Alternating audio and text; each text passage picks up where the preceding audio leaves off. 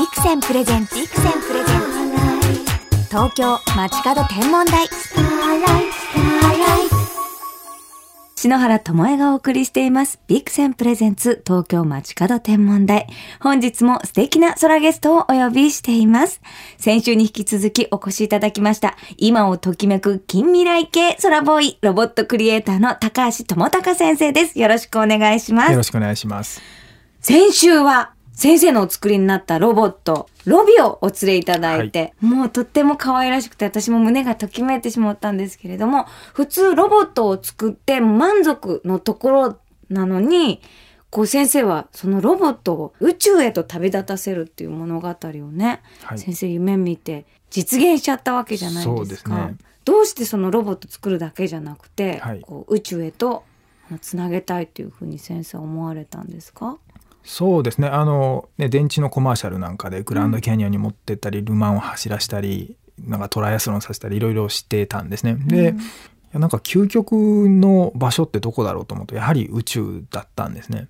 でまあたまたま別の知り合いと「いやロボット宇宙に連れて行きたいな」みたいな話をしてましたらですへねーそしたらなんだかいろんなことがうまくトントン拍子にいってですねええそして、まあ、そんな話をしてからまあ数年で本当にロボットを作って宇宙に連れていくということになって、なんかまあ自分でもびっくりしてるんですけども。へえ普通のロボットとはい。宇宙ロボット飛行士、はい。全然内容違うんですか？そうですね。いろいろやはりあのロケットに積んでそして打ち上げてまた宇宙ステーションで使用するというと耐久性と安全性ねかなりハードルが高いんですね。まあ、それを厳しい基準をクリアするように、まあ、こうテストを受けてそれが突破できなかったらまた改善をしてということを繰り返しました。へえなんかトラブルとかはあったんですか？もう日々。日々、はい。へえ例えば、ね、電磁波を出してはいけないしまた電磁波を受けて故障してしまってもいけないとか、うん。あとは熱を持ちすぎて温度が上がりすぎてはいけないんですね。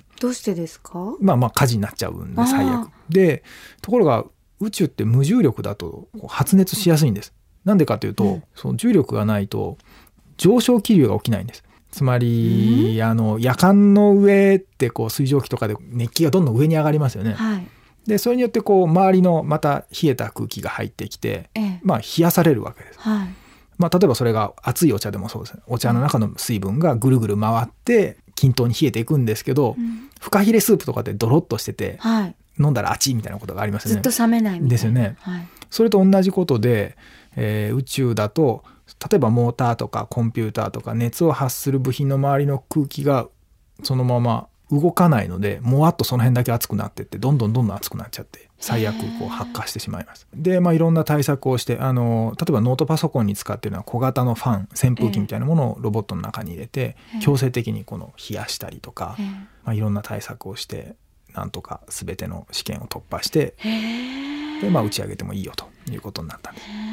先生自分の作ったキロボがこう若田宇宙飛行士と会話してる時どう思われましたか、えーっといやあのその時はこうなんかトラブルが起きたら困るなうん。故障しないでくれとか、うん。その心配ばっかりでしたね。お父さんお母さんみたいな。やっぱ両親みたいな気持ちなんですか？うーんなんでしょうね。いやただただいっぱいいっぱいな感じでしたけど。うん。まあただね、まあ、我々結局そのカメラの映像を見ることしかできませんので、うん。地上の管制室から。でねその画角の中にロボットが取り出されて登場してきた時はやっぱりなんかあ本当に言ってるんだっていうことへで、うんすごく感動しましたね。無重力にいるロボットって、はいすっごい可愛いですよね。なんかふわーっと浮いてて、そうですね。気持ちよさそうだなって思ったんですよね。そうですね。ふわふわ浮いてて、うん。なんか動くとなんかくるくる向きが変わっちゃったりとかなんかええ。あやっぱりあ重力ないんだなと感じる瞬間がありますね。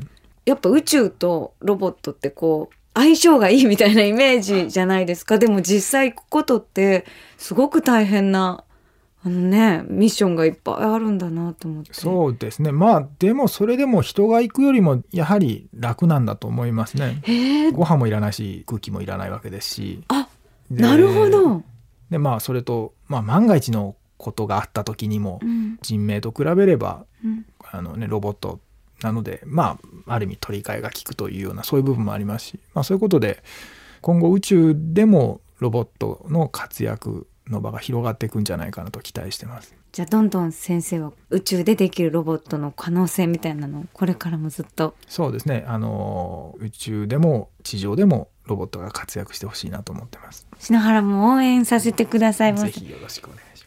東京 FM から篠原智恵がお送りしています。ビクセンプレゼンツ東京街角天文台。ロボットクリエイターの高橋智隆先生にお越しいただきお話を伺っています。さあ先生、この番組ははい。もうとっても素敵な星の番組なんですけすど、ごいですね。先生星見たりなさいますか？あの僕はあの出身が滋賀県なんですね。はい。まあ、滋賀県ってまあ琵琶湖があって学生時代に魚釣りに行っていて。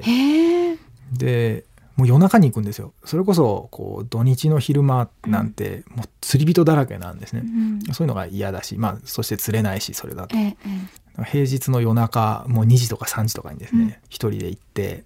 でね。そうそうですね。でその中でまあ釣りをしてやっぱ空眺めると星がすごい綺麗なんですえね。へえ。それ季節いつ頃ですか？あと真冬でも行きますよ。ええでも冬だったら星綺麗でしょうね。綺麗ですね。へでね砂浜なんかだとうん。こう大の字になって寝っ転がるとうん。冗談みたいに流れ星がピューピュー流れてええるし、なんかそういう星とかを見て、はい。クリエーションのなんかこう源になったりとかするんですか？ならないです。ならないんですか？あじゃあ釣りやって、はそう景色と一緒にはい。みたいな。まああのね夜誰もいなくてそして湖なんで夜はあの風が止んで波が全くなくなってこうなんか歩けそうな水面になるんですね。ええでそこでこうね星空があってってなんかすすごくまあこうなんていうんですかね心が洗われるというか、うん。うん。やっぱこう瞬くもの見るとなんか穏やかなこう気持ちキャッチできる時ありますよそうね。ですね。へえ。でも今はこう、はい。国際宇宙ステーションに先生の作ったはい。キロボがいるから、はい。宇宙ステーションを見つけるのも楽しみの一ですね。つですよあのね。ね我々それを見つけるためのいい道具も手に入れましたし。そうなんですよ。あの iPhone でね、はい。あの見つけることができるんですよね。アプリが、。はい、はい。今ダウンロードできますんで、はい、そちらの方でぜひね、あ、キロボだと思いながらね、ね。こう国際宇宙ステーションをね見つけてほしいなと意思う。外とね大きく見えるんですよねあのそうなんですね。ね。うん。ね、だってこう丸くないっていうこう天体じゃないっていうの分かりますもんね、うんうん輝きで。ね。え先生篠原ロボットは？はいえーなんか展開が急すぎて、はい、えなんか先生の話聞いたら篠原もロボット作ってほしいなと思って。あれ嫌ですか？い？えいえ篠原ロボット。はい。あのはい。スポンサー募集中です。えなんかじゃあもし篠原ロボットを作るとしたらどういうロボット作りますか？どうしましょうかね。なんかこうくねくねみたいな。くねくねみたいな。声入れてみたいな、はこう。とかノンストップで喋り続けるみたいな感じで とか、でもなんかスイッチカチってやるとはい「篠原ともえです」ってちょっとなんか大人の篠原になるみたいな。スイッチ切り替えでね 今日はこっちの気分みたいな。今日は篠原、今日は大人みたいな、そういそれいいう切り替え篠原ロボットは。いいかもしれないですね需要ありますかね？篠原が嬉しいだけっていう。えー、でもなんかいっぱいアイデア出てきそうですね。こういうの作りたいいっぱい作りたい。そうですね本当に人ってなんか奥深いなと思うんですよ。なんていうんですかねその人のコミュニケーションとか人がなんか何を見てどう感じるかってすごく不思議なんですよね。それをこう全部なんていうんですかねちゃんと理解してそれをロボットに反映させていくとまだまだやることってたくさんあるなと思うんです。先生がお作りになったキロボとこう私も面会させていただいて本当になんか生き生き喋った時になんか未知の世界というか自分が本当体験したことない感情になれたんですよねだからロボットってきっとそういう子供にもうん大人にもそういう喜びとか新しい感情をあのくれる存在なんだなってことがなんか分かりましたね。あのなんていうんですかやっぱ人間どこかにそういう本能的に心の金銭に触れるなんかポイントがあってでそれをうまくこう理解してでそうするとこううまいこうスムーズにそしてね人としても心地よくコミュニケーションが取れるはずなんででもね今なかなかロボットってそこまでたどり着いてなくて、まあ、動かすだけで精一杯とかねこうなんかこううんちくを披露するだけで精一杯とかになっちゃうんで、うん。まあ、そういうものをなんかね少しでもこう人となんていうんですかねこういい関係が作れるようなそんなものに変えていきたいなと思ってます。わあ。なんか先生がこれからどんなこう展望をしていくのかもなんかずっとおなんか見つめていたいなって思うんですけどね。なんかいっぱい野望ありそうですよね。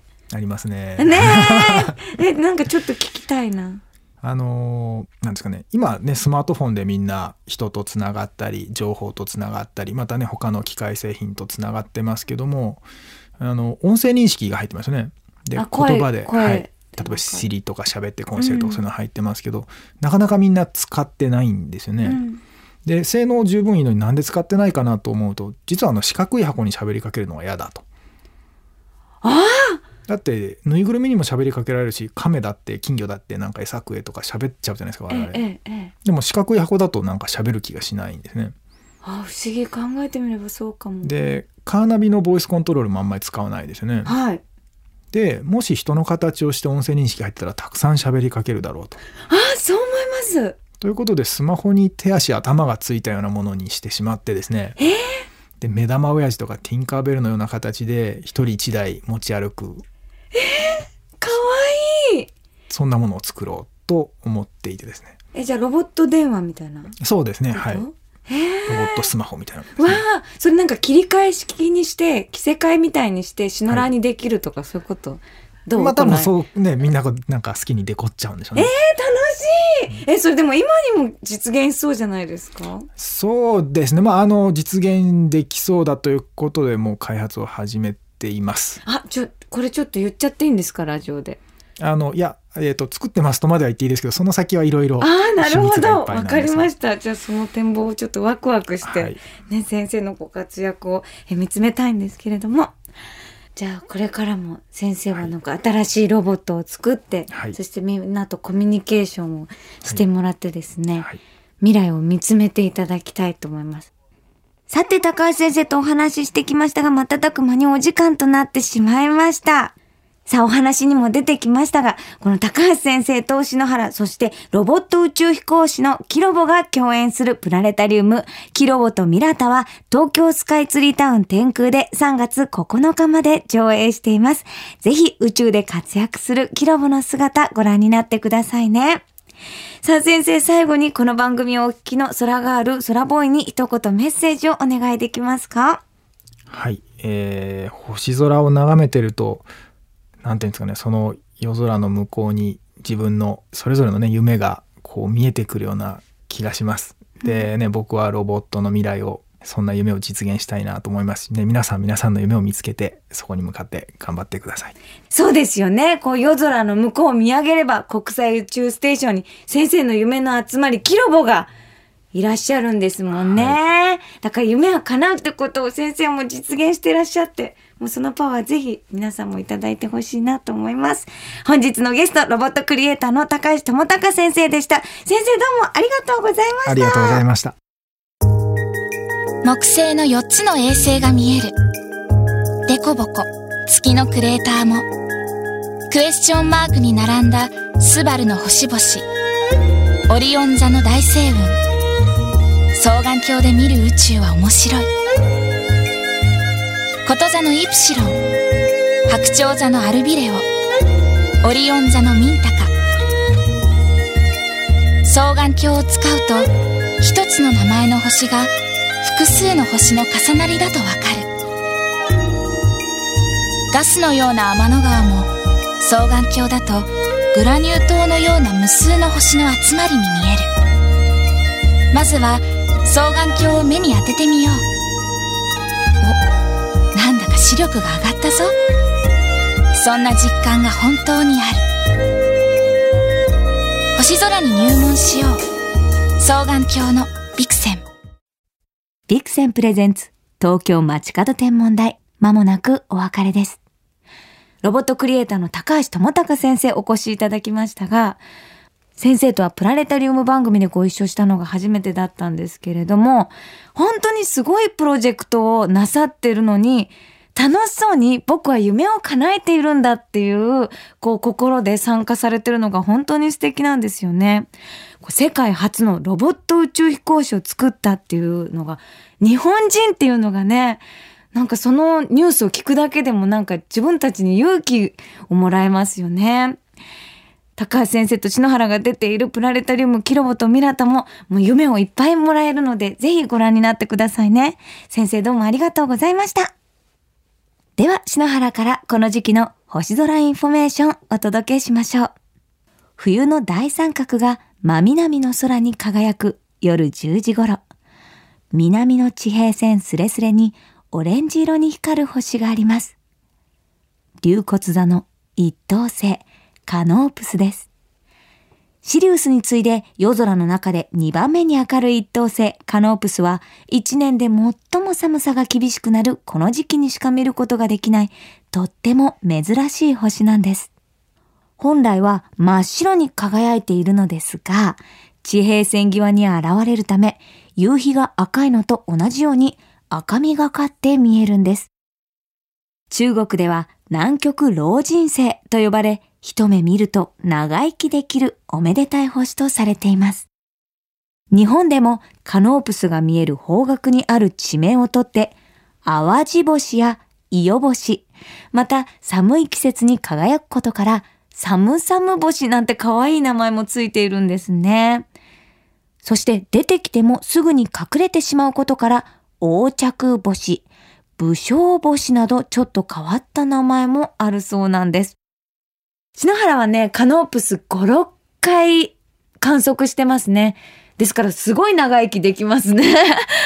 初めて見たのは母のふるさとの青ヶ島という島で見たんですけれども、伊豆七島の最南端にあるので、結構見やすい場所にあったんですけれども、それを写真に撮るのが目標で、もうずっと寒い中、もう出てこないかな、出てこないかなって、こう雲がね、晴れた時にもう、ピカーって音がするほど輝いていたので、こうね、珍しい星というよりもありがたい星、こう手を合わせたくなるようなね、ありがたやっていう星でしたね。ぜひ皆さんもね、カノープス探しにチャレンジして、みんなで長生きして素敵な星をいっぱい見ていこうじゃありませんか。それでは素敵な星空ライフをお過ごしください。東京 FM ビクセンプレゼンツ東京街角天文台。ここまでのお相手は篠原智恵でした。